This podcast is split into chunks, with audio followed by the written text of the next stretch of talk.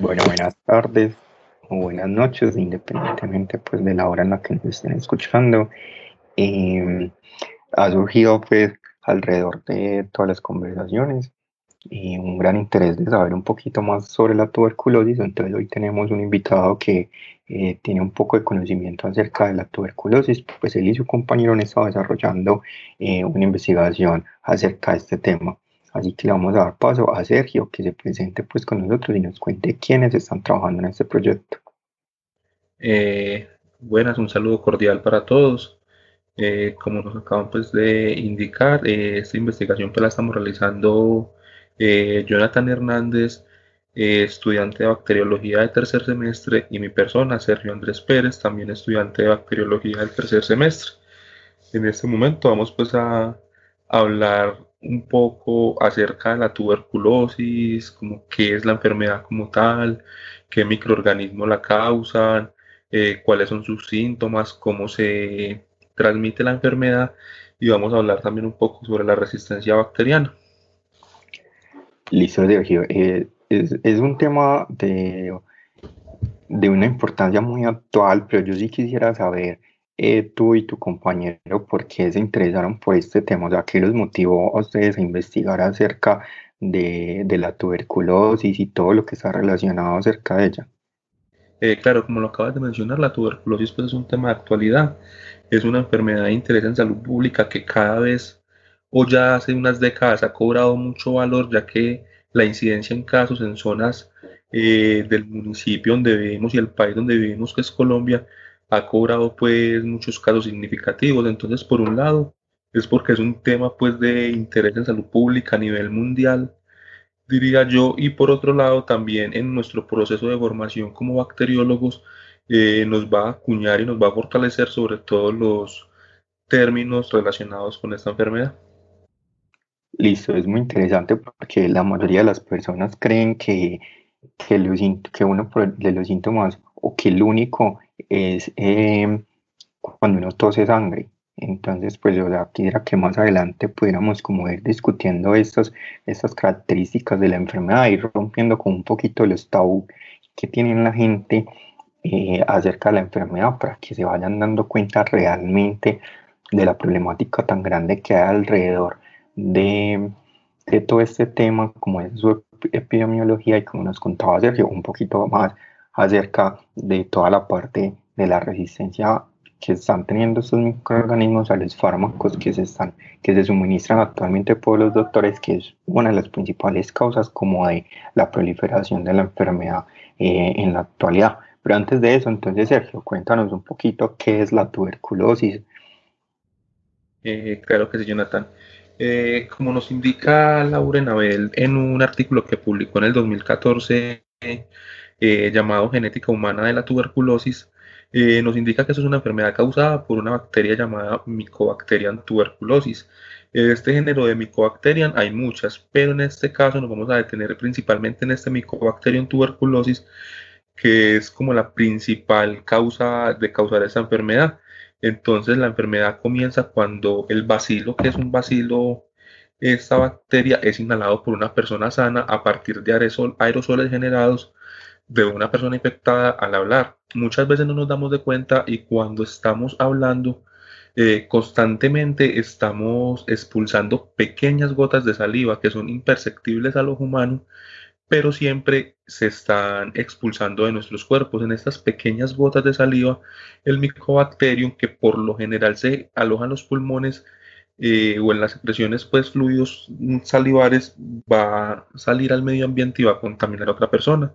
Esto siempre que hablamos, cuando tosemos, cuando cantamos, cuando gritamos, incluso se aumenta la producción de estos aerosoles o de estas microgotas que van a incrementar, por decirlo así, el contagio a las personas sanas. Bueno, pero entonces esas, eh, esos aerosoles o estas gotas que se generan eh, en todas esas actividades que nos acaban de contar, tienen la capacidad entonces de infectar a toda la población o ciertos grupos de poblaciones son más susceptibles que otros?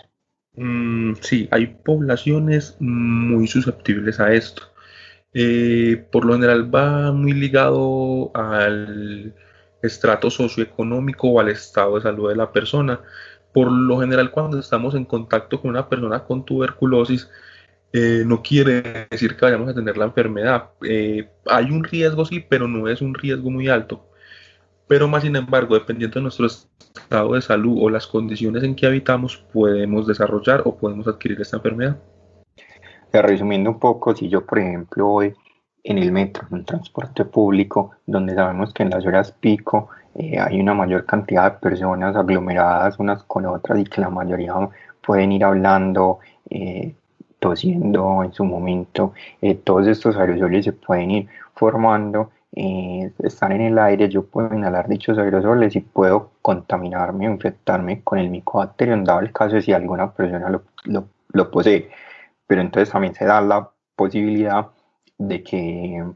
de que yo inhale el micobacterium, pero aún así no me infecte. ¿Es así o no es así? Claro, sí, estás en todo lo correcto. Como te digo, los sistemas inmunológicos de cada persona son diferentes.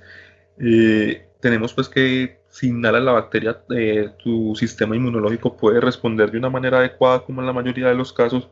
y la enfermedad no va a pasar a mayores. Eh, esto afecta más que todo a las personas inmunocomprometidas que tienen pues falencias en su sistema inmune, los cuales ellos sí tendrían como un riesgo muy alto de contagiarse por,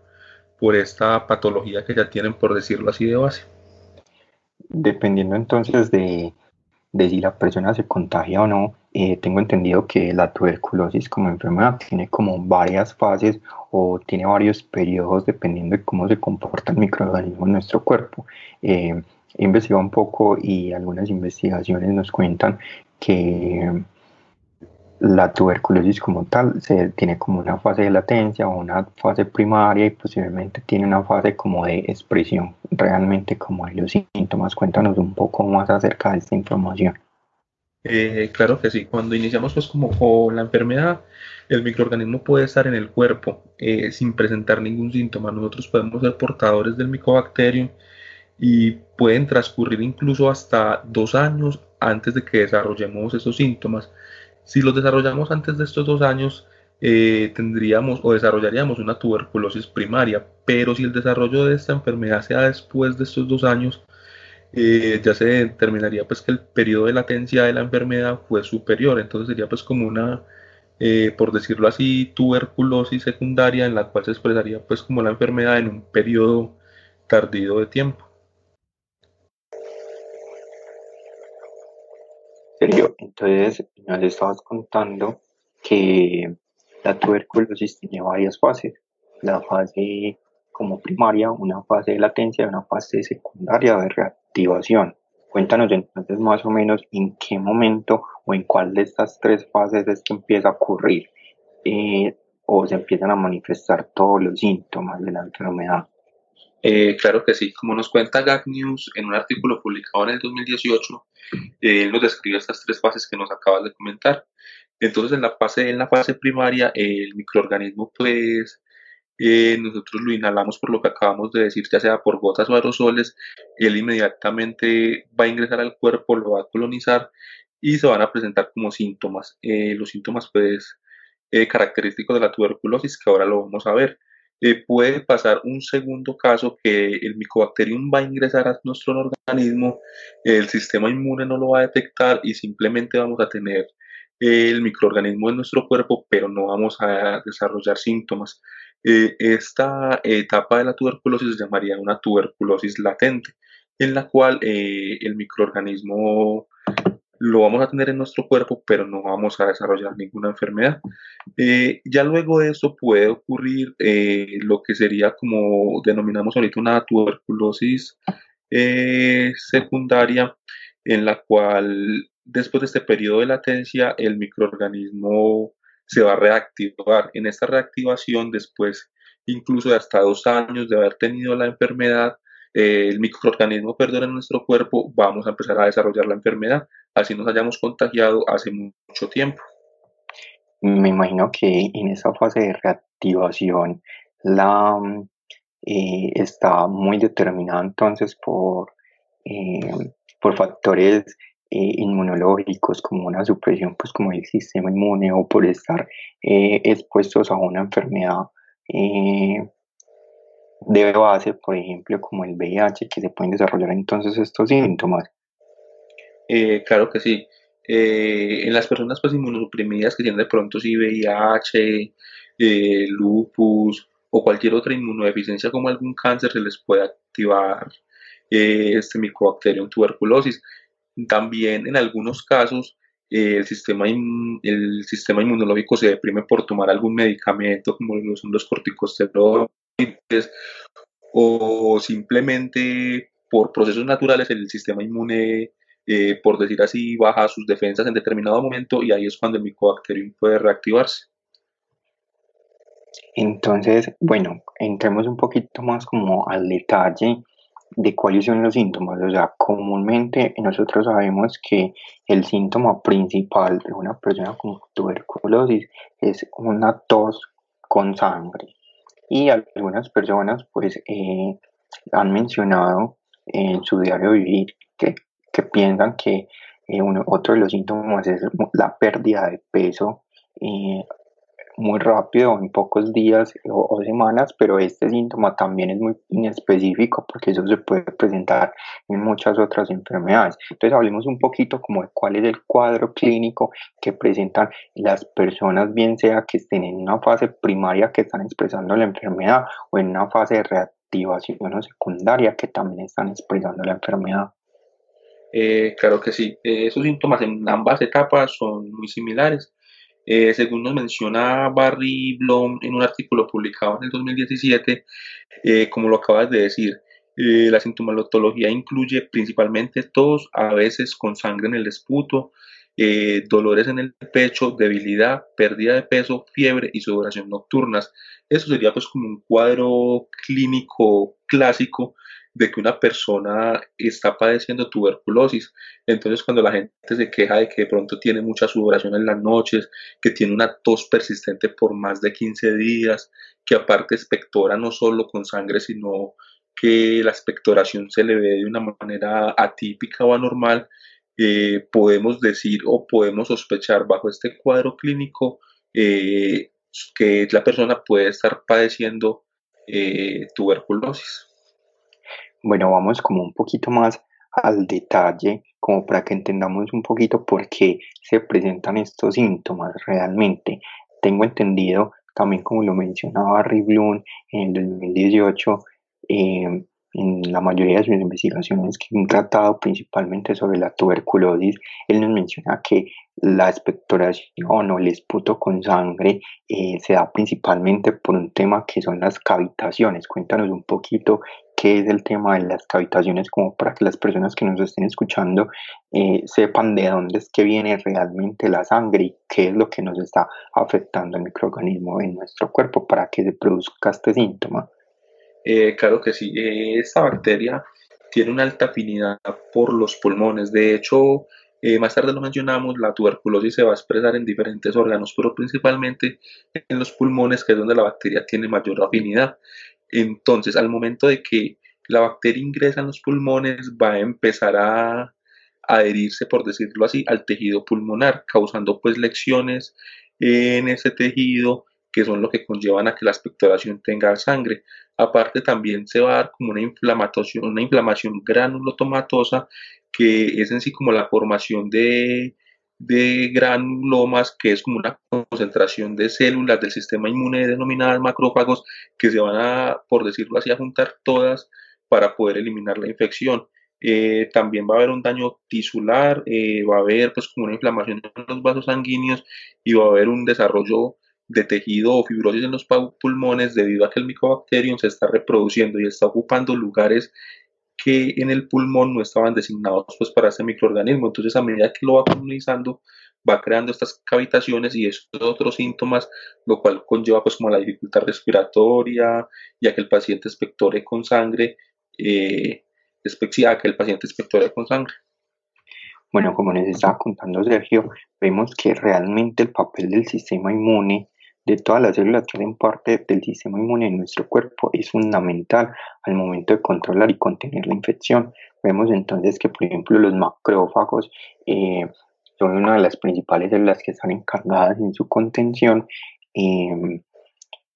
y entonces eh, esto es contraproducente cuando vemos que el sistema inmune está deprimido, estos macrófagos no van a cumplir su función adecuadamente y ahí es cuando se empiezan a, a generar todos los síntomas que ya nos estaba contando Sergio. Entonces, para que las personas que nos están oyendo puedan entender un poquito como de dónde vienen todos estos síntomas y que no solamente nos quedemos como, ah, la sintomatología típica es em, la tos con sangre, sino que sepamos de dónde viene realmente esa sangre, que son esos orificios que se llaman cavitaciones que se van a ir formando en el pulmón y que es un daño realmente eh, sobre este órgano.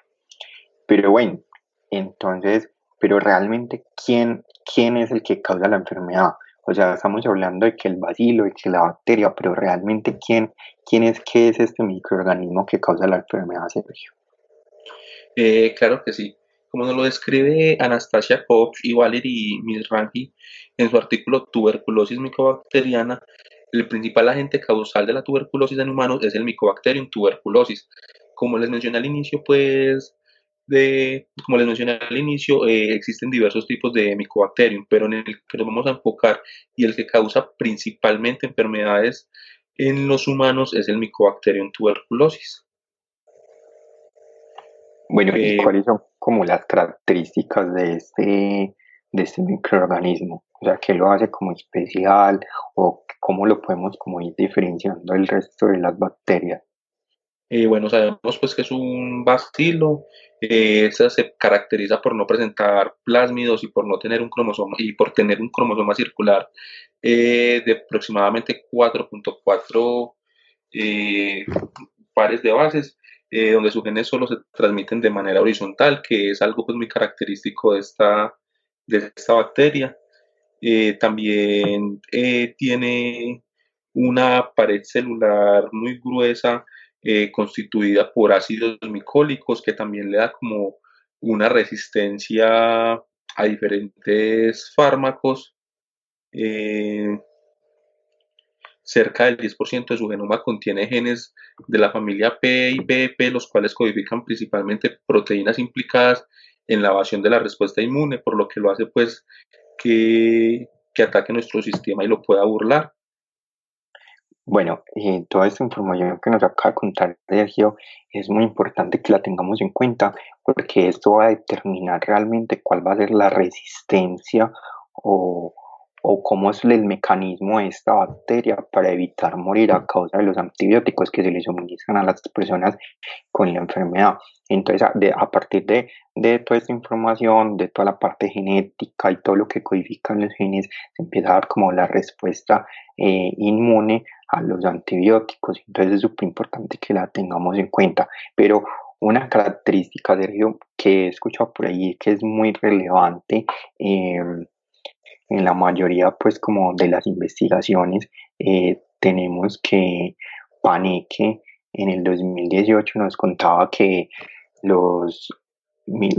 las micobacterias, principalmente el micobacterium tuberculosis, se les denomina bacilo ácido alcohol resistente. ¿Esto qué, qué nos dice?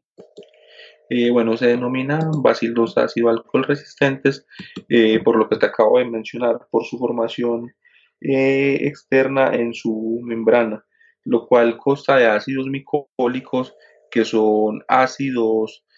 por decirlo así, grasos, que los hacen, o lípidos, que los hacen demasiadamente resistentes a muchos antibióticos. Entonces esto va a ser, como su nombre lo indica, que sean resistentes eh, a, los ácidos y, a los alcoholes por esta característica que presenta su pared celular.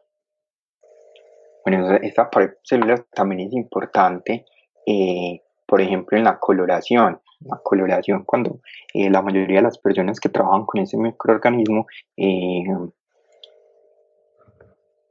realizan una coloración que se llama la coloración de Sil-Nielsen y que está encaminada también teniendo en cuenta como toda su estructura de, la bacteria y de la pared celular que ésta pueden tener. Entonces cuéntanos un poquito como qué hace realmente esta coloración o qué es tan importante esta coloración en la diferenciación de estos organismos. Eh, claro, hablando pues de términos generales en bacterias, siempre eh, clasificamos las bacterias en bacterias gram positivas y bacterias gram negativas, que le da pues como la afinidad de la mayoría de las bacterias que tienen para adherir ciertos colorantes a su pared, a su pared celular. ¿Qué pasa con el bacilo de Koch o el Mycobacterium tuberculosis? Debido a su membrana y a su pared constituida por ácidos micólicos, no va a absorber los tintes de la tensión normal. Entonces no va a estar clasificada dentro de esta clase de bacterias gran positivas o gran negativas como se habla eh, macroscópicamente o de manera pues general de las bacterias, sino que se van a meter como eh, bacterias VAR, o sea, bacilos ácido alcohol resistentes, que es por esto de los ácidos micólicos. Entonces se va a utilizar un colorante especial llamado fuchina que al estar en contacto con la bacteria y al exponerlo al calor, se van a disolver estos lípidos y se van a fusionar, por decirlo así, con, eh, con este colorante, generando pues al microscopio, a la, eh, a la microscopía de luz, eh, observar de un color rojizo esta micobacterium, a diferencia pues de las otras bacterias. vemos entonces que realmente los ácidos micólicos juegan como un papel fundamental en toda la estructura en la biología de este microorganismo, o sea, como que nos cuenta Sergio que tienen que ver con, eh, con la virulencia, con la patogenicidad, también es súper importante en cuanto a la estructura y mantenimiento de toda la estructura de la bacteria y aparte nos ayudan a hacer un reconocimiento mucho más fácil de las personas infectadas con este microorganismo. Entonces veamos que eh, no es solamente cuando hablamos de de, mi, eh, de tuberculosis, hablar de la tuberculosis, sino realmente quién lo causa y cuáles son un poquito como sus características. Pero entonces hablemos de estas características, cómo influyen en la resistencia eh, a ciertos antibióticos, o sea, principalmente cómo estamos en el tema de las resistencias actualmente. Eh, claro que sí, como nos comparte Verónica Gómez en un artículo publicado en el 2018, esta nos habla que el mecanismo de resistencia a fármacos, de nuevo, entre los miembros del Mycobacterium se debe a la adquisición de mutaciones individuales, a diferencia de otras bacterias, en las que el mecanismo de adquisición de resistencia es principalmente por transferencia horizontal eh, de casetes de genes de resistencia. Bueno, y entonces esta resistencia eh, principalmente a cuáles fármacos, o sea, ellos son resistentes a cuáles fármacos. Eh, bueno, podemos tener pues que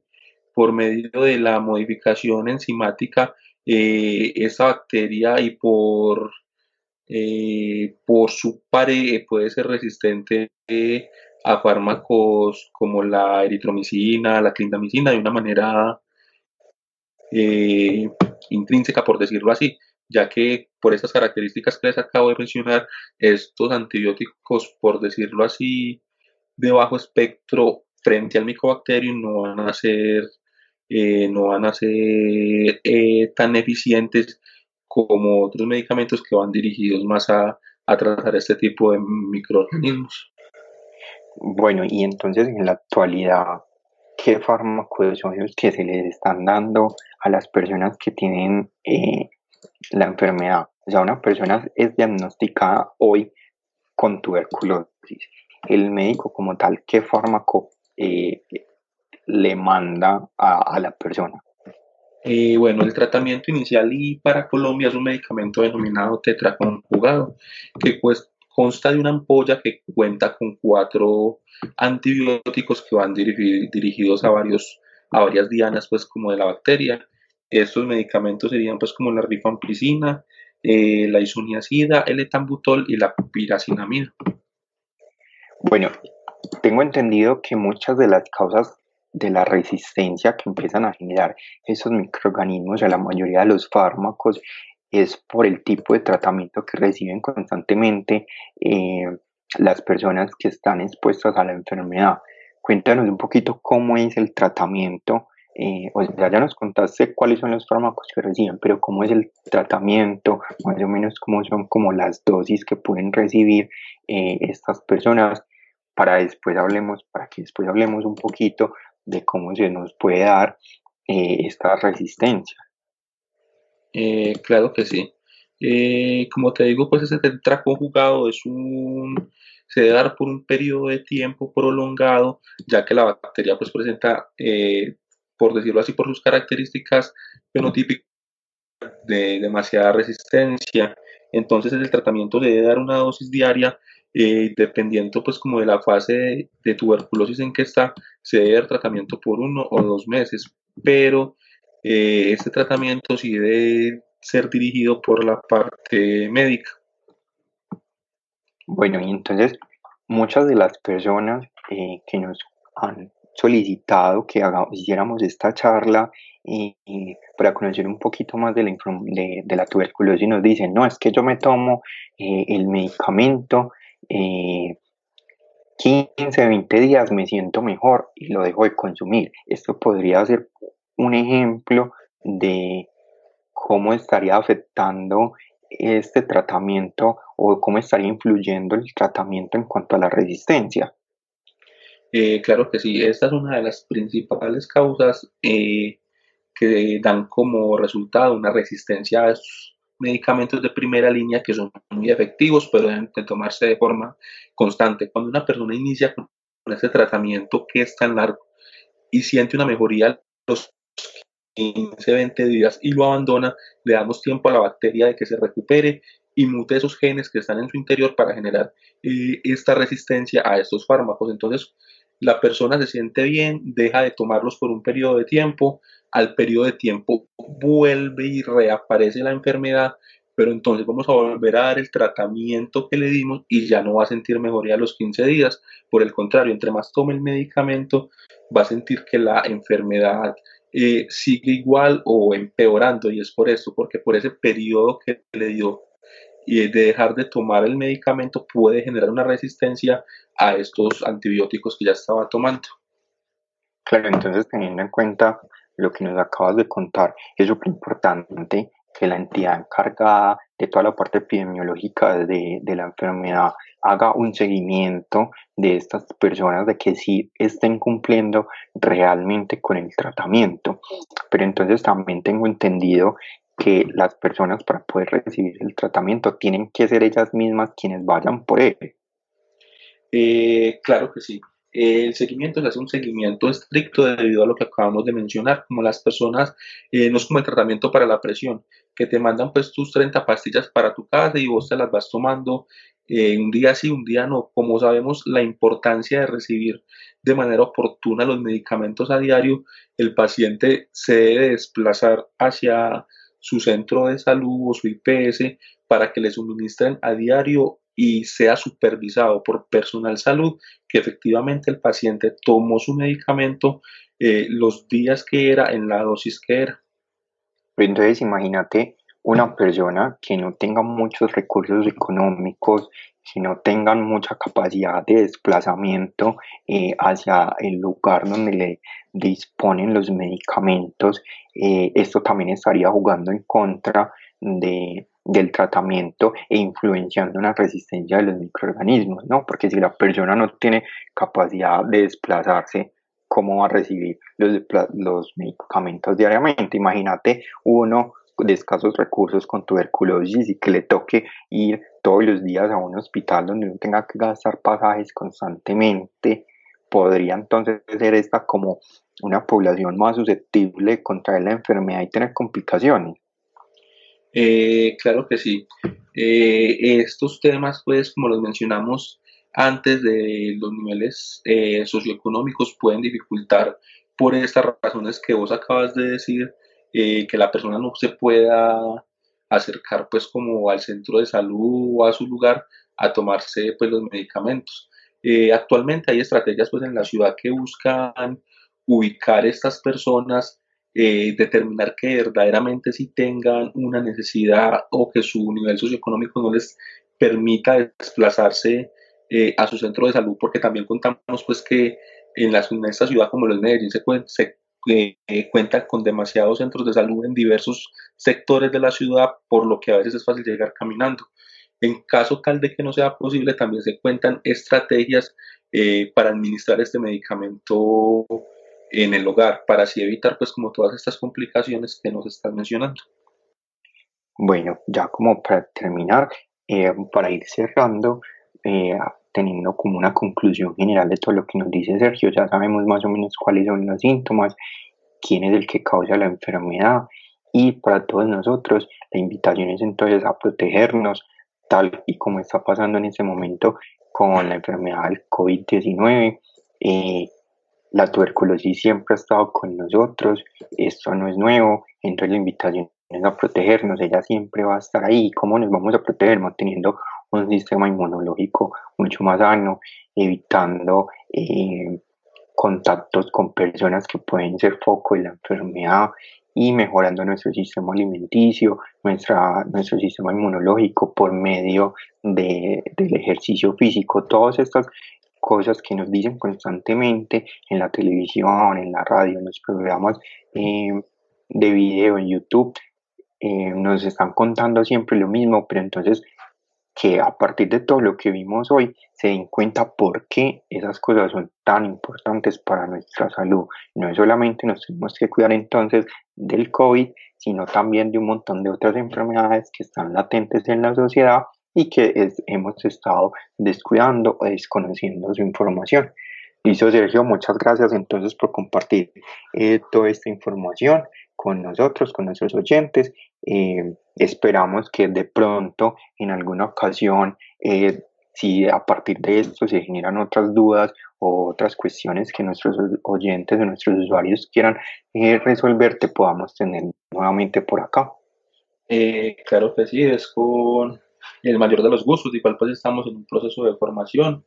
y sí, la idea es compartir la información, que el aprendizaje no se quede en cada uno sino expandirlo y que todo el y que la mayor cantidad de gente posible pueda